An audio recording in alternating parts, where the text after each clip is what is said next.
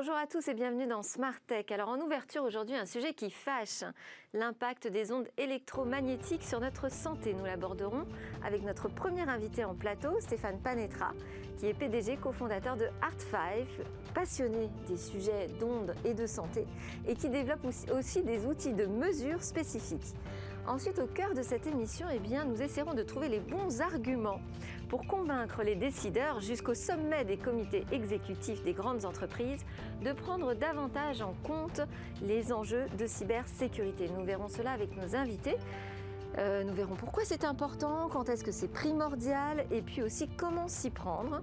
Alors ce sera tout à l'heure avec Xavier Duros qui est directeur technique de Checkpoint et Jérôme Billois qui est associé cybersécurité au cabinet Wavestone. Nous ferons également appel à Léo Guézo, secrétaire général du CLUSIF, le club de sécurité de l'informatique et de l'information français. Avec nous autour de cette table également, Victoire Sicora nous présentera ses news. Et puis, on va parler aussi de quête spirituelle à l'ère des algorithmes et de l'émergence de juristes augmentés à l'ère de l'intelligence artificielle. Et non, on ne parlera pas de Free aujourd'hui, c'est jour de keynote pour Xavier Niel. Et nous, on est en train de vous préparer un grand débrief. Donc ce sera un rendez-vous pour demain dans Smart Tech. Alors avant toute chose, donc, je voulais ouvrir cette émission avec une question de santé publique finalement. Depuis le 1er juillet, les fabricants doivent afficher le niveau d'onde émise par tout objet connecté ayant vocation à être porté près du corps.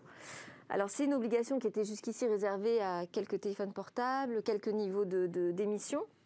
Plus précisément, en fait, l'affichage doit désormais indiquer le débit d'absorption spécifique, qu'on appelle aussi DAS en raccourci.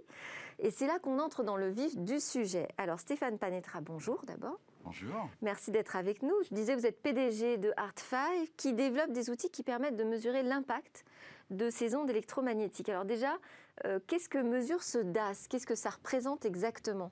Alors en fait, le DAS. Débit d'absorption. Débit d'absorption. Donc effectivement, le mot absorption permet de comprendre que ces objets qui, rayonnent finalement des ondes électromagnétiques émettent dans l'environnement, mais une partie de l'énergie est absorbée à l'intérieur du corps humain. D'accord. Donc c'est le DAS mesure cette quantité d'ondes absorbées par le corps humain. Et c'est un indicateur pertinent pour vous, euh, selon vous, euh, pour se faire une idée à peu près claire du risque qu'on prend avec tel ou tel appareil? Alors oui, euh, l'origine vient finalement d'études biologiques en lien avec l'augmentation de la température des tissus relatifs à l'exposition aux ondes. Et la mesure de DAS mesure le champ électrique qui est relié à cette augmentation de la température. Donc il y a un DAS, si vous voulez, à la tête. C'est la particularité de la loi Abeille, puisqu'on le porte forcément le mobile de cette, position-là, mais également un DAS au tronc, donc c'est le buste, et désormais également une valeur de DAS aux membres. Et c'est ces trois valeurs qui vont être euh, affichées désormais sur les points de vente et sur les publicités euh, en France euh, des objets connectés. Bon, il faudra bien regarder. Alors, les normes de certification, est-ce qu'elles ont évolué en 20 ans? Parce que les technologies, oui, quand même, en 20 ans. Est-ce que ça a suivi du côté des normes de certification? Alors, c'est une excellente question. depuis la, la création d'Artfy, on s'est engagé en tant que représentant français dans les comités de normalisation pour faire évoluer les normes et les certifications en la matière. Euh, il y a 25 euh, ans, lorsque la téléphonie mobile euh, finalement est née, les techniques de mesure étaient ce qu'elles étaient à l'époque. Et aujourd'hui, avec l'émergence de la 5G, il est clair que les techniques de mesure doivent évoluer, en particulier avec la capacité de mesurer tous les types de signaux. Et c'est ce que nous faisons chez Artfy. Jusqu'ici, ça n'a donc pas évolué ça n'avait pas beaucoup évolué et donc une nouvelle norme arrive pour pouvoir soutenir une de nouvelles technologies de mesure, une norme internationale, euh, sur laquelle on s'est beaucoup, beaucoup investi dans les sept dernières années. Euh, et qui vient d'être publiée en septembre 2019 et qui intègre finalement cette nouvelle technologie euh, a développée pour mesurer la 5G en particulier de la manière la plus précise et réaliste possible. Alors la 5G, alors justement, ça suscite énormément d'inquiétudes hein, auprès de certains, euh, parce qu'on s'imagine qu'on est dans une cinquième génération, donc qui va émettre encore plus d'ondes électromagnétiques. Vous, nous direz si c'est le cas. mais est-ce qu'il est raisonnable de dire qu'on peut aujourd'hui afficher une position sur la dangerosité de ces ondes, alors qu'on n'a même pas encore la technologie, on n'a pas de recul non plus sur les effets sur la santé.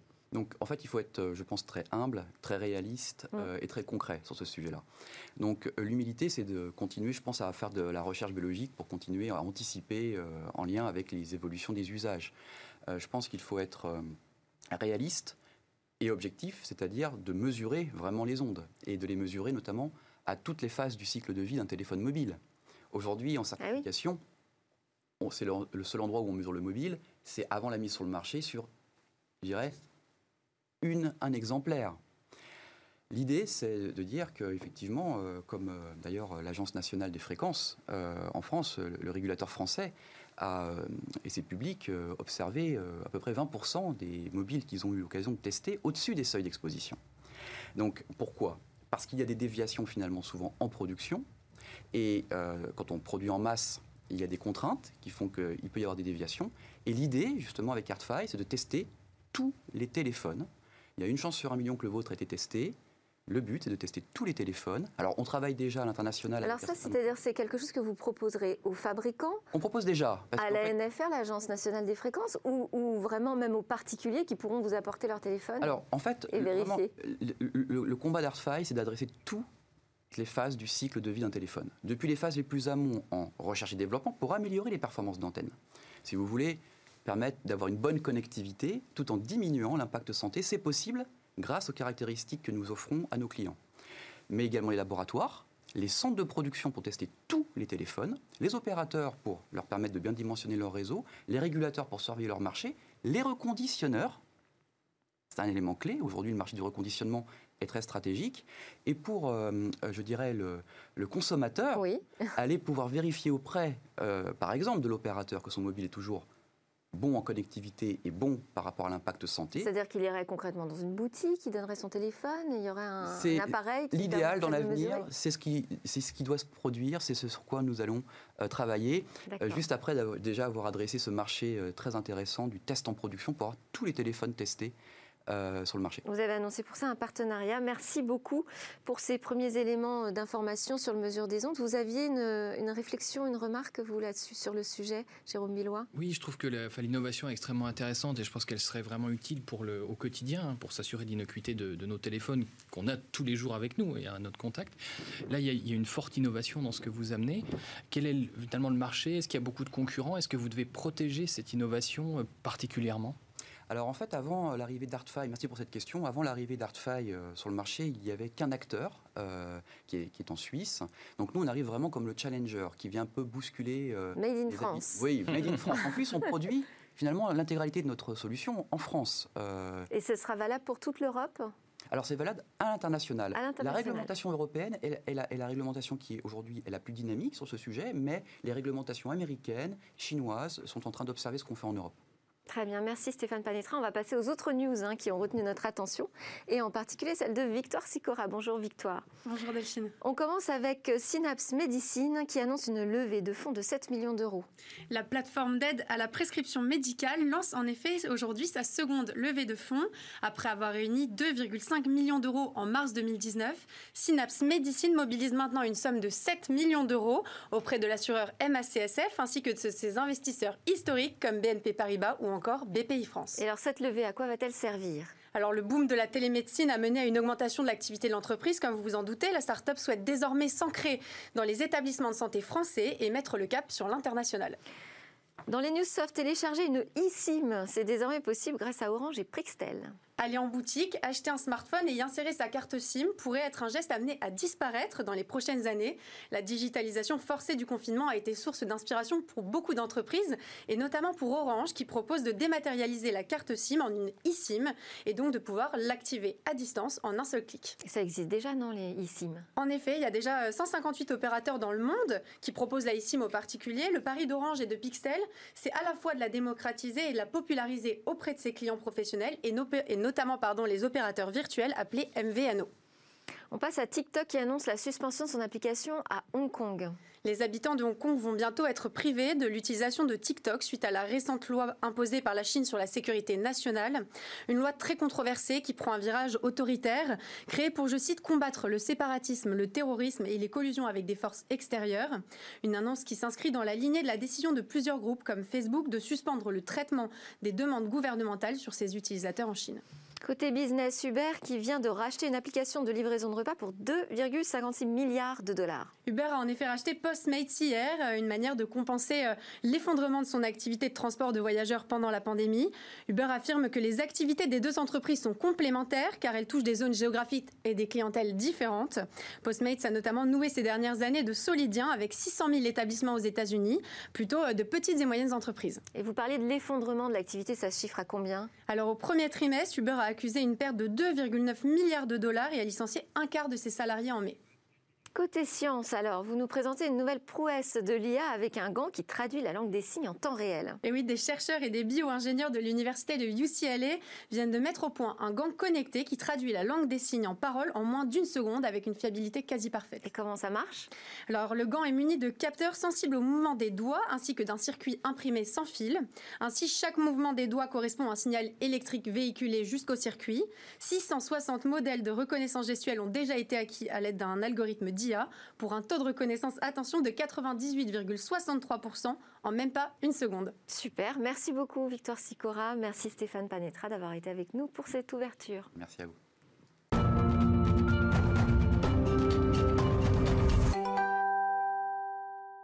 C'est le moment du débat. Comment intéresser les dirigeants jusqu'au sommet des comités exécutifs des grands groupes à la cybersécurité? Alors d'abord, pourquoi cette question quand même? Faut-il encore batailler en 2020, la grande décennie de la transformation numérique du monde, pour faire entendre les sirènes des cybermenaces? Jérôme Billois, vous êtes consultant associé chez Wavestone. Je m'adresse à vous en premier car le cabinet pour lequel vous travaillez a publié une étude très très récemment sur le CAC 40 qui aurait décidé de revoir ses budgets en matière de cybersécurité. Plus de la moitié des grandes entreprises françaises envisageraient de stabiliser ces budgets et puis un quart compterait carrément les revoir à la baisse, les baisser. Alors pourtant les menaces, elles, euh, elles ne s'arrêtent pas. Je dirais même que plutôt elles ont tendance à prendre de l'ampleur. Comment expliquer qu'il soit si difficile de faire entendre le sujet de la cybersécurité à des niveaux importants dans l'entreprise, des niveaux finalement décisionnaires sur les budgets C'est un vrai problème depuis des années. Euh, qui finalement est lié aussi au problème de la transformation numérique des entreprises.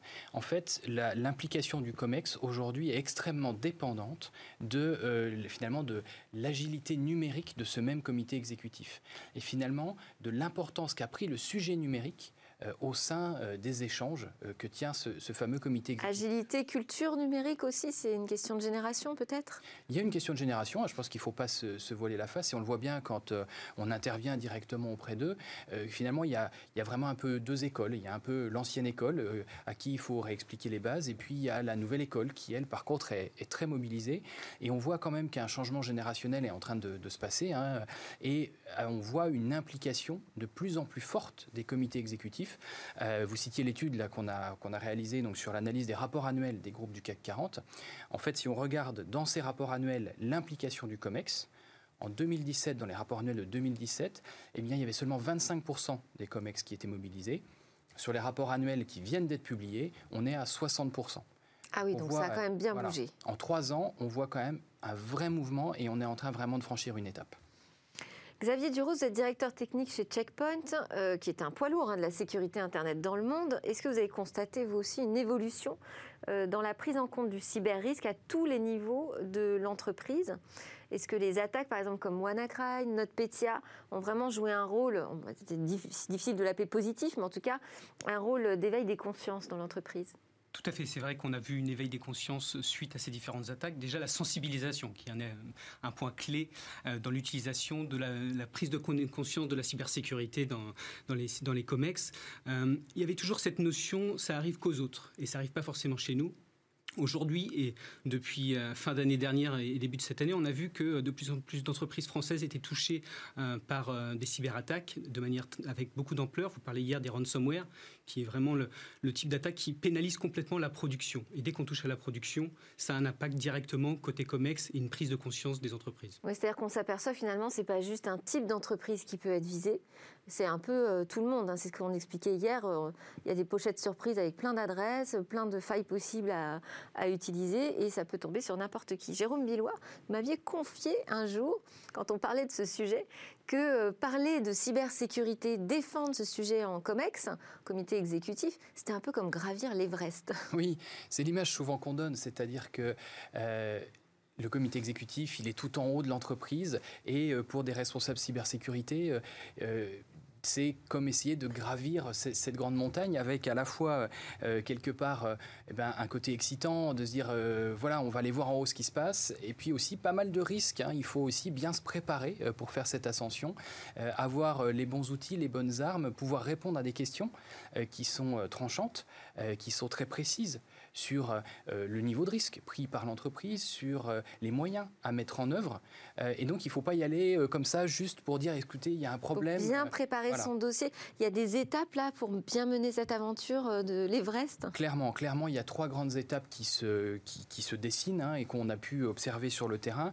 Il y a une première étape déjà d'acculturation au problème, où on va traiter une question très simple, c'est pourquoi et par qui l'entreprise pourrait être attaquée?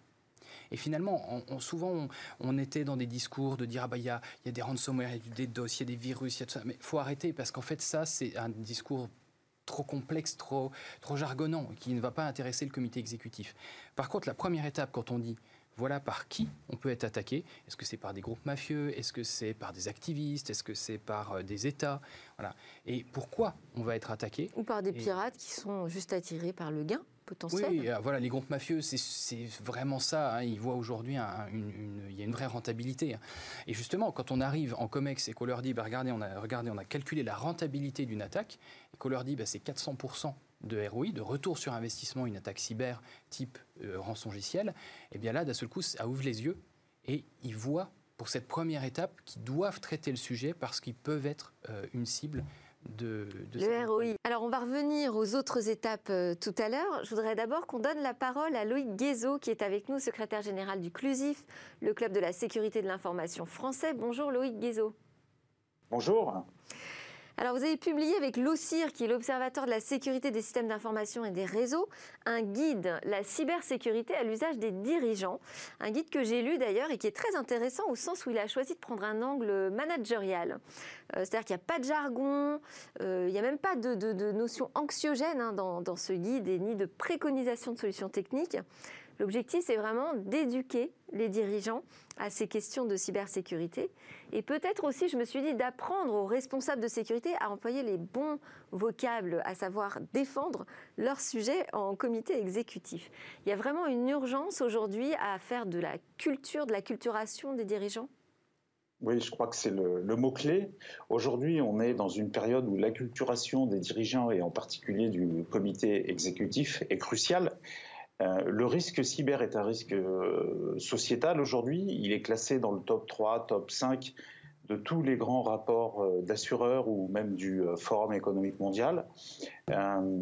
donc si on n'a pas cette acculturation qui permet aux dirigeants d'entreprise de parler à leurs responsables sécurité et de mettre en place des mesures de, de protection de leur organisation, on peut considérer qu'ils sont exposés et que quelque part ils sont défaillants dans le rôle de dirigeants d'entreprise de COMEX par rapport à ce risque cyber. Donc cette acculturation est essentielle aujourd'hui.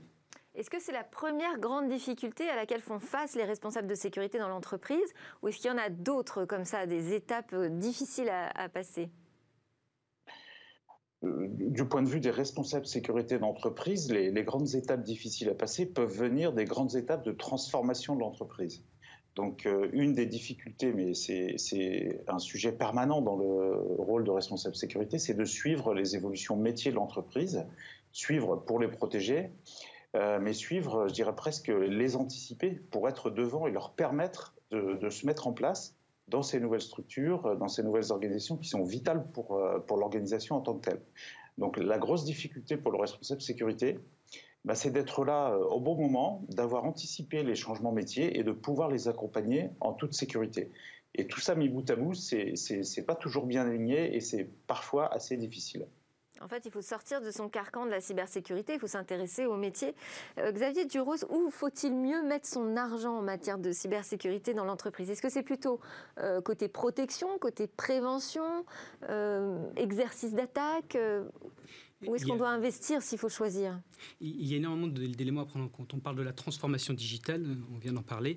Euh, c'est vrai qu'il y a une, toute une transformation vers le cloud et il est nécessaire aujourd'hui de pouvoir protéger l'ensemble des vecteurs d'attaque. Et donc, pour le premier point, c'est la gouvernance. S'assurer qu'on a une gouvernance globale sur l'ensemble du système d'information Et une fois qu'on a cette gouvernance, on va pouvoir avoir de la visibilité. On peut protéger uniquement ce qu'on voit. Donc il faut donner de la visibilité. Et ensuite faire de la prévention pour bloquer au plus tôt les attaques. Mais c'est vrai que la première étape... vous, me dites qu'ils vont mettre de l'argent partout là. Donc. mais la première étape, c'est vraiment la gouvernance et avoir de la visibilité sur l'ensemble du système d'information. Jérôme Billois, je vous ai arrêté sur les étapes. Donc on va passer aux deuxièmes étapes. Est-ce que la deuxième, c'est négocier son budget? Exactement. Ah, je m'en doutais. Voilà, on n'en est pas loin et ça reprend ce qui vient d'être dit, c'est-à-dire qu'aujourd'hui on a une problématique de visibilité. Où est-ce qu'on en est l'entreprise? Donc par rapport à la menace, c'était un peu la première étape, mais aussi par rapport à ses pairs et à ses investissements. Et on voit aujourd'hui une variété de, de niveaux d'investissement qui est frappant. Il y a des groupes du CAC 40 où la cybersécurité représente 1% du budget de la DSI. Et il y en a d'autres où c'est 10% du budget de la DSI. Donc on a vraiment une, un écart type énorme euh, là-dessus. Donc l'idée pour l'entreprise et pour le RSSI, c'est de monter un dossier plutôt économique pour cette deuxième étape et d'arriver en disant voilà où on en est, et voilà combien ça va coûter de nous mettre à un niveau qui est celui que l'entreprise souhaite atteindre. Aujourd'hui, on sait qu'il y a. Et combien ça nous coûterait si on, ne se protégeait pas aussi? Oui, oui, oui, oui. Alors ça, on l'a plutôt traité dans la première étape. Mais effectivement, à ce moment-là, on le met en, relief euh, pour justifier euh, quelque part les investissements. Et on voit des plans d'investissement qui ont été euh, réalisés sur ces dernières années, plutôt autour de 50 à 80 millions d'euros dans des grands groupes industriels, et plutôt 500, entre 500 et 900 millions d'euros dans des groupes plutôt liés à la finance. Donc on voit que là, on rentre dans des sommes euh, qui sont majeures, des projets d'investissement qui sont majeurs. Dans certaines banques, le sujet cybersécurité a même été le premier investissement euh, certaines années. Quand on fait ça, c'est bien, mais derrière, il faut tenir la barre. Parce que les responsables cybersécurité qui étaient habitués à plutôt à un bagage informatique, à la base à courir dans les couloirs pour lutter contre des virus qui arrivaient on ne sait pas trop où, maintenant doivent vraiment se transformer en capitaine d'un paquebot qui est la filière cybersécurité, qui a 500 millions d'euros de budget, et ils doivent le gérer euh, au niveau attendu par le COMEX. Et là, il y a un vrai Rendre des comptes, une vraie en fait. transformation du métier. Il faut rendre des comptes après. Il faut ah être capable de dire comment a été utilisé cet argent. Et euh, bon, sans parler de qu'est-ce qui se passe si on se fait quand même attaquer finalement, même en ayant mis ces millions d'euros. Est-ce qu'il y a encore beaucoup de situations à risque là? Parce que Jérôme Billois parlait de l'écart euh, d'investissement dans les entreprises. Est-ce que selon vous, on est encore dans une situation très à risque sur des grandes entreprises ou des organismes publics aussi euh, qui peuvent être d'importance vitale? Tout à fait, il y a toujours un, niveau d'exposition très fort. Euh, le Gartner dit qu'en 2023, euh, la plupart des failles seront liées à des erreurs de configuration ou à des erreurs de codage. Et c'est vrai qu'il est important de pouvoir euh, garantir que par défaut, et c'est vrai que dès le, le, process de conception des projets, il faut intégrer la cybersécurité, puisqu'on peut très vite avoir des informations de l'entreprise exposées sur Internet. Et c'est encore par des erreurs de manipulation liées à la transformation digitale. Loïc Guézo, est-ce qu'il euh, y a une méthode pour trouver le juste investissement justement dans une entreprise qui doit se protéger? C'est-à-dire, euh, bon, euh, pas demander peu parce que ce ne sera jamais assez pour se protéger, mais pas demander trop parce que finalement, ça ne va pas non plus garantir une protection. Ben, la méthode, c'est peut-être de ne pas commencer par parler uniquement d'argent, mais c'est de parler d'exposition au risque et donc d'acceptation, d'appétence au risque de l'organisation. C'est-à-dire qu'on a une négociation entre la prise de risque, euh, l'identification du risque et quelque part euh, l'argent à mettre sur la table pour se couvrir ou euh, la gouvernance à mettre en œuvre, avec par exemple un transfert du risque, mais qui a aussi un coût, vers les assureurs, de façon à avoir un, schéma partagé entre le COMEX, donc celui qui paye, et puis le RSSI, c'est-à-dire celui qui fait pour le compte de COMEX une gestion de risque avec une mise en œuvre technique d'outils qui effectivement euh, ont un coût, mais ce n'est pas la seule chose à prendre en compte. Hein. La sécurité, c'est bien sûr des outils, on est quand même sur un champ technique, mais c'est aussi euh, de la gouvernance, des process, et puis des, personnes, des humains qui vont, qui vont faire que toute cette organisation technique et process fonctionne et réponde aux attentes du COMEX, donc apporte une sécurité au juste prix et en connaissance de cause. Est-ce qu'une fois qu'une entreprise a été attaquée, elle euh, vient vous voir, euh, vous ou d'autres cabinets, pour dire bon, alors ok, là on est en mode panique, il faut qu'on se protège Est-ce que ça, c'est vraiment une première étape, euh, presque je dirais indispensable? C'est d'abord avoir subi une, attaque je ne dirais pas que c'est indispensable. c'est clair qu'il y a eu beaucoup d'attaques. Il y a des attaques qui ont touché des grands groupes. Et qui ont eu un, effet euh, finalement d'alarme, d'alerte. Euh, et ça, ça a mobilisé beaucoup d'entreprises. Donc c'est soit avoir été attaqué, même si c'est jamais souhaitable, soit évidemment si des pairs très proches ont eux été attaqués. Là d'un seul coup, on a vu des mouvements. On parlait de notre petit de WannaCry tout à l'heure. Ah bah là, la semaine d'après, il y a eu des demandes de tous les comités exécutifs pour dire et nous est-ce qu'on serait euh, victime Mais ça, c'est une approche qui est un peu défensive de la cybersécurité. Et je pense que l'enjeu dans les années qui viennent, et on voit que les, les précurseurs y sont, c'est de transformer la cybersécurité en avantage métier pour l'entreprise. C'est-à-dire que le COMEX, c'est transformer la cybersécurité en un centre de coût vers un centre quelque part de profit, ou en tout cas d'accélération du profit. Je peux vous citer des exemples très concrets. Aujourd'hui, par exemple, quand une collectivité locale euh, va acheter des, trams ou des tramways ou des trains pour euh, euh, desservir une région, eh bien maintenant, dans les appels d'offres, il y a des exigences cybersécurité. Et donc le fabricant du train, s'il est meilleur en cybersécurité, va pouvoir vendre mieux son train. Voilà. Ça, c'est dans l'industrie. Mais dans la banque, on le voit aussi. Regardez, il y a des banques qui ont sorti les nouvelles cartes avec le, petit code, le fameux CVV là qu'on met, qui change de manière dynamique. Ça, ça a été apporté par les équipes euh, sécurité et c'est un argument de vente qui va différencier l'offre de l'entreprise par rapport à ses concurrents sur l'angle de la cybersécurité. Euh, Loïc Guézot le disait, la cybersécurité devient un enjeu sociétal l'entreprise peut aussi se démarquer de ses concurrents grâce à ses investissements en cybersécurité. Et ça, je pense, c'est ce qui va nous animer dans les, euh, dans les années à venir, où on va sortir de ce côté défensif vers un côté plus offensif. ça, c'est très intéressant, parce que moi, j'ai plutôt une image de la cybersécurité comme quelque chose qui nous empêche de faire un peu ce qu'on veut dans une entreprise. Est-ce que ça, ça a évolué? Ça a complètement évolué puisqu'aujourd'hui la, la cybersécurité est intégrée euh, complètement dans, le, dans les process métiers et dès le départ, comme je disais tout à l'heure, dès le départ des cycles des projets. Et donc il faut en effet prendre cet élément comme valorisant pour euh, mettre un go-to-market beaucoup plus simple.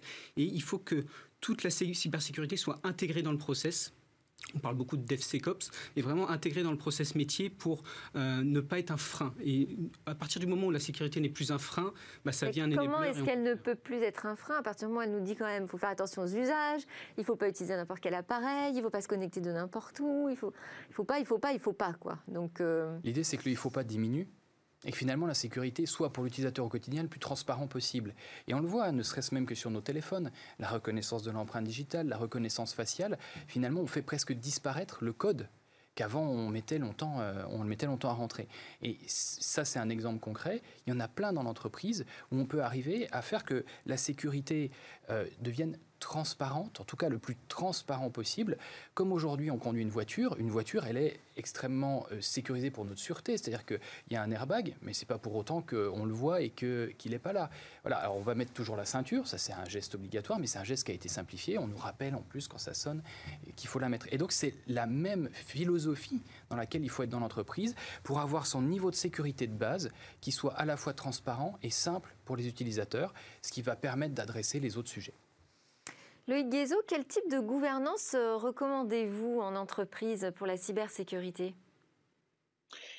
Euh, je dirais que les modèles de gouvernance varient selon les organisations, mais ce qui est important, c'est que la cybersécurité soit le plus proche des métiers pour qu'elle comprenne les exigences métiers.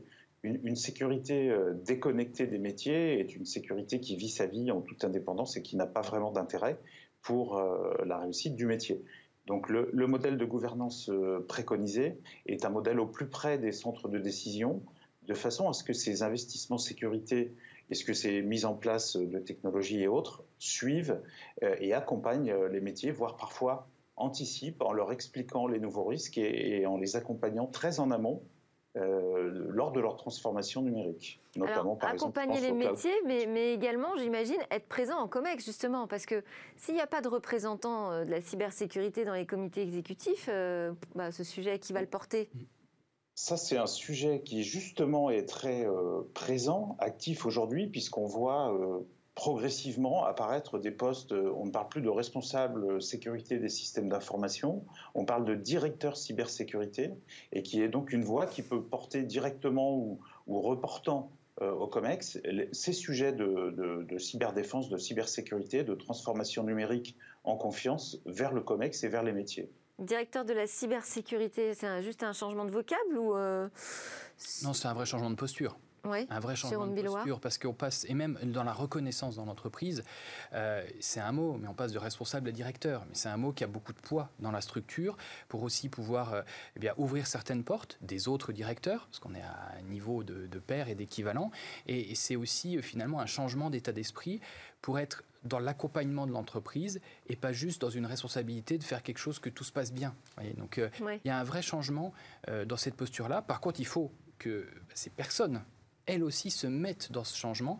Et aujourd'hui, on assiste à un, vrai renouveau euh, des filières cybersécurité avec un vrai changement d'état d'esprit. On va passer plutôt d'experts techniques qu'il faut toujours, qui doivent toujours être là, attention, ça c'est vraiment important d'avoir ce socle technique, vers des postes qui sont de plus en plus des postes managériaux, de gestion de budget, de gestion d'équipe, on a des filières qui font plus de 150 personnes aujourd'hui euh, dans des, dans des grandes entreprises, sans problème, 400, 500 personnes même parfois.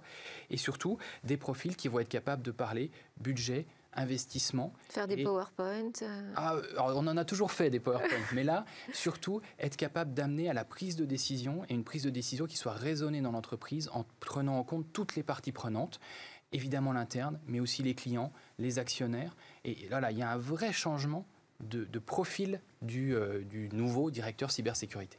Xavier Duros, il y a aussi euh, cette idée de, s'entraîner, de faire des exercices préparatoires euh, aux attaques, un peu comme on a des exercices incendies régulièrement dans les entreprises. Est-ce que ça, c'est quelque chose qui s'est développé? Est-ce que vous l'avez constaté dans les grandes entreprises? C'est quelque chose qui commence à se développer. En effet, les filières cyber commencent à préparer les étudiants et les ingénieurs à, avoir ce type d'exercice. Dans les entreprises, on commence à avoir ces gestions de crise. Mais ce que l'on voit, c'est que... il faudra en faire quoi Une fois par mois, par an?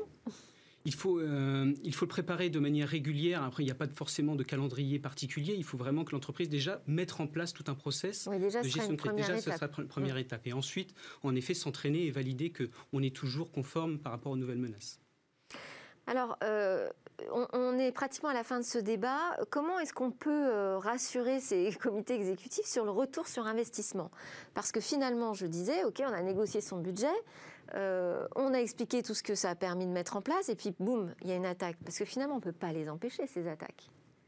Dans l'occurrence de l'attaque, on ne peut pas l'empêcher. Euh, parce qu'aujourd'hui, on sait qu'il y a des groupes criminels. Je le disais tout à l'heure, les parce que ça doit être terrible de retourner en COMEX pour dire Bon, bah, je suis désolé, effectivement, on est victime d'une attaque. On n'a pas su se protéger. Mais c'est pour ça qu'il faut tout de suite être très, très transparent sur quelque part la dette cybersécurité que la société a accumulée depuis des années où il y a eu des sous-investissements. Et donc ça, c'est quelque chose que le directeur cybersécurité doit vraiment être transparent dessus. On a souvent peur d'annoncer des mauvaises nouvelles au comité exécutif, et on préfère arriver avec des trucs tout verts et tout va bien. Non, à un moment, il faut aussi être réaliste, se positionner sur un benchmark et se dire, voilà la moyenne, on est là, on est un peu au-dessus, on est un peu en dessous. Euh, et choisir à contre quels attaquants on veut résister. Et finalement, le ROI cybersécurité, pour autant qu'il existe, hein, c'est un grand débat, il est vraiment là, c'est se dire où est-ce que, quelle est mon appétence au risque euh, Voilà le niveau de mes attaquants, 1, 2, 3, 4. Contre qui je veux résister Et ça, un, comité exécutif va le comprendre assez rapidement et va être capable de dire ok, je veux me mettre à ce, à ce niveau-là. Derrière, il y a des coûts. Et après, il ne faut jamais garantir qu'il n'y aura pas d'attaque, parce qu'il pourra y en avoir une. Ce qui est important par contre, c'est de faire tout ce qu'il faut pour que les impacts de cette attaque soient le plus limités possible. Donc que l'organisation réagisse bien, que les systèmes techniques soient bien en place, que les bons euh, prestataires de réponse à incidents soient bien mobilisés. Faire travailler plus la résilience finalement que la protection. Et ça, ce mot de la résilience euh, est vraiment le mot qui résonne aujourd'hui euh, à l'oreille des COMEX. Et on voit même que le sujet cybersécurité se transforme même parfois en sujet de cyber-résilience qui va plus uniquement traiter le volet technique, la direction des systèmes d'information, mais on va réfléchir résilience avec tous les métiers de l'entreprise. Et on traite une question en particulier, c'est qu'est-ce qui se passe si pendant trois semaines, vous n'avez plus d'informatique? Et la cyber-résilience, c'est finalement aussi quelque part Trois jours même déjà. ouais, mais le délai moyen ces temps-ci d'une grosse attaque, c'est 21 jours ah d'indisponibilité du système d'information. Et donc, quand on dit ça, je peux vous dire que ça ouvre des grands yeux. Ils disent Ah oui, il va falloir qu'on fasse quelque chose. Bon, bah, j'espère que certains ont déjà pris des décisions là pendant l'émission en nous écoutant. Loïc Guézo, merci beaucoup pour vos éclairages. Je recommande encore vivement la lecture du guide qui est vraiment accessible à tout le monde euh, la cybersécurité à l'attention à l'usage des dirigeants. Et eh bien, nous, juste après la pause, on va s'élever, on va parler algorithme et espérance.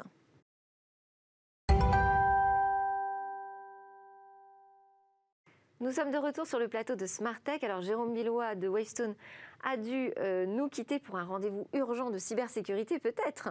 Xavier Duros, en, en, revanche, vous êtes toujours avec nous de Checkpoint. Et nous a rejoint Étienne de Roquigny. Bonjour, fondateur d'Espérance et Algorithme. Fondateur et Espérance et Algorithme, c'est un think tank donc dont on va parler. Je voulais simplement préciser en introduction, vous étiez mathématicien et également entrepreneur. Alors ce think tank, il a été fondé en 2018, il est assez récent. Il a comme particularité d'être composé d'experts en intelligence artificielle, mais aussi de philosophes et de théologiens. Et il pose la question de l'usage des algorithmes, de l'intelligence artificielle, dans une perspective biblique. Alors expliquez-nous, moi ça m'a beaucoup intrigué. Alors le, sujet, on le sait tous, c'est qu'on est, euh, environné d'algorithmes. Euh, les plus grandes capitalisations mondiales sont toutes des entreprises algorithmiques, mais aussi la plupart des licornes, Ivalua, euh, Doctolib, etc. et ça pose des questions angoissantes. Le rapport à la machine, est-ce que je vais devenir esclave de ces algorithmes incompréhensibles et qui vont décider à ma place? Ça, ça, pose des questions voilà, fondamentales.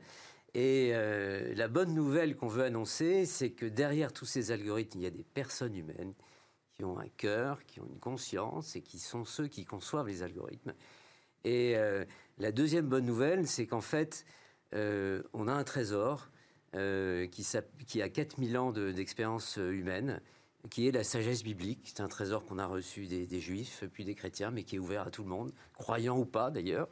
Euh, et dans lequel euh, on apprend qu'est-ce que c'est qu'être libre, qu'est-ce que c'est que respecter une personne, en particulier la personne la plus pauvre, qu'est-ce que c'est qu'espérer face au déluge, euh, Qu'est-ce que c'est que prendre soin du jardin de la création, qui est la planète Voilà. Donc, en fait, vous rajoutez à la couche éthique dont on parle beaucoup, vous, vous rajoutez une couche spirituelle sur le développement des, des, algorithmes et des intelligences artificielles. Alors si vous êtes là aujourd'hui, c'est aussi parce que vous sortez un, livre blanc, votre premier livre blanc, qui adresse la question d'entreprendre à l'ère des algorithmes pour servir sans asservir. Alors moi, ma question, c'est euh, est-ce que l'IA, pour vous, ou les faiseurs d'IA, risquent de nous asservir? C'est ça aujourd'hui l'inquiétude, vous qui vous semble important Alors c'est la grande inquiétude, mais nous, ce que nous voulons dire de manière forte, c'est qu'il est possible d'entreprendre à l'ère des algorithmes pour servir, pour servir le bien commun. Il est possible et on a de nombreux exemples dans notre livre blanc. Et demain soir, on a un Des exemples concrets de, Des exemples concrets. Je vais vous en donner un premier. Les réseaux sociaux euh, qui nous semblent siloter, euh, mettre les gens dans des bulles et les suivre de manière orwellienne. Eh bien non, on peut faire des réseaux sociaux qui vont associer les personnes de la rue les personnes qui sont les plus loin d'entre nous et on va pouvoir les rencontrer. Voilà. Et on a euh, Jean-Marc Potvin qui a créé euh, Entourage.social, qui est un réseau social pour les gens qui vivent dans la rue. C'est possible aussi d'avoir des algorithmes qui sauvent des vies humaines. en associant les médecins et les outils. C'est le cas de Mamorisque pour le cancer du sein. On sait qu'il y a des, milliers de femmes chaque année en France qui meurent du cancer du sein. Eh ben avec des algorithmes et des médecins, on peut mieux diagnostiquer ensemble et sauver des vies humaines. C'est possible. C'est possible, mais ça demande du travail, ça demande du discernement. Euh, c'est un peu souvent la paresse qui nous conduit à faire des algorithmes incompréhensibles euh, ou qui nous met dans des cas. C'est un peu la paresse. Donc c'est possible. Et notre, notre vision, c'est que pour le faire, il faut que des faiseurs, des entrepreneurs, mais aussi des investisseurs en capital, des data scientists, qui sont ceux qui constituent notre, à la quarantaine d'acteurs fondateurs de notre think tank, travaillent ensemble en euh, s'interpellant de personne à personne. Regard dans le regard, qu'as-tu fait de ton frère hein, C'est une des grandes paroles de la Bible. Qu'as-tu fait de ton frère? Quand tu conçois un algorithme, est-ce que tu penses à la personne dont tu vas prendre le boulot, peut-être? Merci Étienne de Roquigny. Je suis désolée, on, a, juste voilà, découvert votre démarche, ce qui est déjà pas mal. Euh, espérance et algorithme, on va maintenant justement se projeter dans un monde où les métiers vont être transformés par l'intelligence artificielle.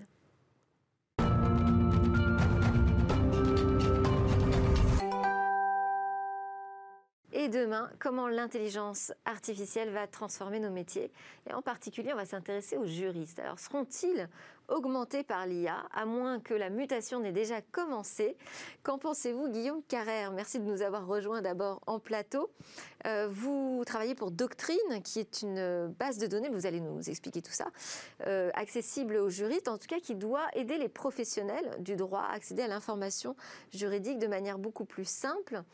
Comment la technologie commence déjà à intervenir dans ces métiers du juridique Bonjour Delphine, merci de me recevoir. donc Doctrine, on est une plateforme d'information juridique, effectivement, et depuis 4 ans, on aide nos clients à accéder à l'information dont ils ont besoin pour conseiller leurs clients. Et pour répondre à votre question, oui, le juriste augmenté, c'est une réalité, euh, puisque euh, on a aujourd'hui 4000 clients qui nous font confiance. Un, accès à Internet, je veux dire, que, où est la, technologie, la nouvelle augmentation du, juriste?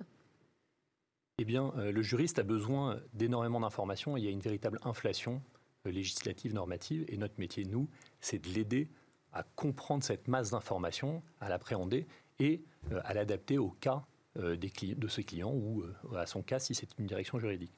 Et un bon exemple euh, d'un juriste augmenté, peut-être à travers notre nouvelle solution qu'on vient de sortir, le Document Analyzer, c'est d'arriver à analyser des documents. Donc ce qu'on fait avec le Document Analyzer, sans, vous savez, sans plus les lire. alors, en les lisant encore, mais en faisant gagner un temps précieux à nos clients. Dans le cadre d'un contentieux, en fait, les avocats échangent des conclusions les conclusions sont des documents euh, relativement lourds, euh, avec tout un raisonnement juridique et qui citent des sources de droit. Et euh, ça fait des années que nos clients nous disent que c'est très chronophage d'analyser ces documents pour comprendre le raisonnement de la partie sont des avocats, des magistrats? Absolument. Et donc, grâce à la plateforme aujourd'hui, en un clic, ils ont la possibilité d'analyser des documents avec de cinquantaines de pages et automatiquement d'isoler les sources de droit qui y sont citées. Alors ça leur donne trois bénéfices très forts. Le premier, c'est que ça leur donne un avantage stratégique parce que ça leur permet euh, de comprendre le raisonnement de la partie adverse et euh, derrière de vérifier l'applicabilité des sources qui ont été citées. Le deuxième, c'est que ça leur fait gagner un temps euh, prodigieux. Et le troisième, c'est que comme le droit, c'est une matière vivante, ça leur apporte des certitudes dans le temps. Des certitudes dans le temps, parce que entre le moment où un avocat rédige ses conclusions et le moment où il va le défendre devant une juridiction, il peut se passer des mois, parfois même plus, eh bien nous, grâce à l'intelligence artificielle, on s'assure que le raisonnement euh, qu'ils produisent à un instant T eh bien, euh, vive dans le temps et on l'informe à chaque fois qu'il y a une évolution normative, réglementaire, etc. Euh, est-ce qu'il faut du coup développer des aptitudes spécifiques pour devenir un juriste augmenté? Eh bien, je ne pense pas qu'il faille des aptitudes spécifiques. Je pense qu'il faut de la curiosité et de l'ouverture. Et dès lors qu'un professionnel du droit, que ce soit un juriste ou un avocat, à cette volonté euh, effectivement de se transformer et voit la technologie comme un, partenaire, eh bien, dans l'ensemble, ça va euh, très vite. Les solutions comme, des solutions comme Doctrine, c'est vraiment très très simple d'accès. Vous l'évoquiez d'ailleurs en introduction. Absolument. Et moi, j'utilise d'ailleurs Doctrine pour suivre des, sujets euh, euh, qui m'intéresse et ça me, donne une vision assez rapide de, ce qui se passe. Mais euh, ce que, ce que peut-être il faudrait expliquer, c'est comment intervient l'algorithme, quel est le travail qui est fait aujourd'hui par la machine et qui n'a plus besoin d'être fait par le juriste? Eh bien, en fait, nous, notre volonté, c'est de faire en sorte que l'avocat se concentre sur sa véritable valeur ajoutée, c'est-à-dire son analyse. Et nous, on essaie de lui faire gagner du temps, par exemple, sur tout le travail de recherche, qui est extrêmement chronophage. Et donc, vous, vous, lancez des algorithmes à la recherche de décisions de justice euh? Alors, en l'occurrence, euh, dans le Document Analyzer, oui, on va identifier automatiquement, l'algorithme euh, va identifier toutes les sources de droit qui sont citées et ensuite créer du lien. En fait, il y a quelques jours, il y a un blogueur avocat qui a essayé notre solution avec une de ses consoeurs. Cet avocat, lui, a utilisé le Document Analyzer et sa consoeur a fait un travail de recherche classique sur le même jeu de conclusion. Eh bien, euh, elle a mis euh, deux heures euh, à analyser ce document, isoler toutes les jurisprudences, la loi qui y est citée, et se faire un avis sur le raisonnement juridique. Eh bien, l'avocat qui a utilisé, lui, le document analyzer, en 20 minutes, il a pu faire le même temps. Excusez-moi, en 20 minutes, il a pu obtenir le même résultat. Donc, Est-ce qu'ils sont arrivés à la même conclusion? Parce que euh, c'est un outil euh, peut-être d'aide à la décision, mais du coup qui peut influencer la décision. C'est quand même très important quand on parle de justice. Vous avez parfaitement raison, les implications euh, sont importantes et la déontologie est très importante dans la profession d'avocat. Simplement, nous, ce qu'on essaye de faire, c'est d'augmenter l'avocat pour être sûr qu'il ait le maximum d'informations. Et après, on fait confiance en son expertise bah, pour rendre le raisonnement juridique et euh, le plus euh, plausible par rapport au cas d'espèce qu'il défend. Est-ce qu'il y a eu des évolutions? Est-ce est que vous prévoyez encore des évolutions dans ce domaine? Jusqu'où on peut aller sur le juriste augmenté? Bien sûr, on continue à innover. Ce qui est important, c'est qu'on le fait toujours au contact de nos clients. Euh, les avocats, les juristes qui nous font remonter toutes ces informations. Je pense que ce qui est intéressant, c'est de voir que Aujourd'hui, nos clients sur cette solution nous parlent d'une révolution. Ils nous disent qu'ils ont du mal maintenant à s'en passer euh, dans l'étude des conclusions. Il y a eu 3500 euh, jeux de conclusions qui ont déjà été chargés dans notre plateforme et analysés. Donc en fait, cette tendance de fond dont on parle depuis des années, avec des solutions très pratiques et très orientées sur le mode de fonctionnement des juristes, eh ça devient une réalité euh, aujourd'hui et c'est accéléré euh, en ce moment même. On peut imaginer qu'il y ait des décisions qui soient euh, rédigées automatiquement par des intelligences artificielles à partir des documents qu'ils auront lus? Alors, nous, on ne va pas aussi loin que ça et on ne se positionne pas du tout sur ce sujet-là. Nous, vraiment, notre, notre souhait et ce sur quoi on travaille, c'est écouter les avocats pour les aider à être plus rapides, plus performants et, et effectivement, parfois assurer leur position avec plus de certitude. Très bien, c'est intéressant tout ça. Merci beaucoup euh, d'être venu nous parler de doctrine Guillaume Carrère. Merci à tous. C'est presque la fin de cette émission puisqu'elle se termine par le lab Startup avec quatre jeunes pousses innovantes à découvrir. En tout cas, j'espère que Smartech vous aura mis en appétit d'innovation et de réflexion sur l'avenir. Et nous, on se retrouve demain avec donc une spéciale débrief sur les annonces de Free notamment.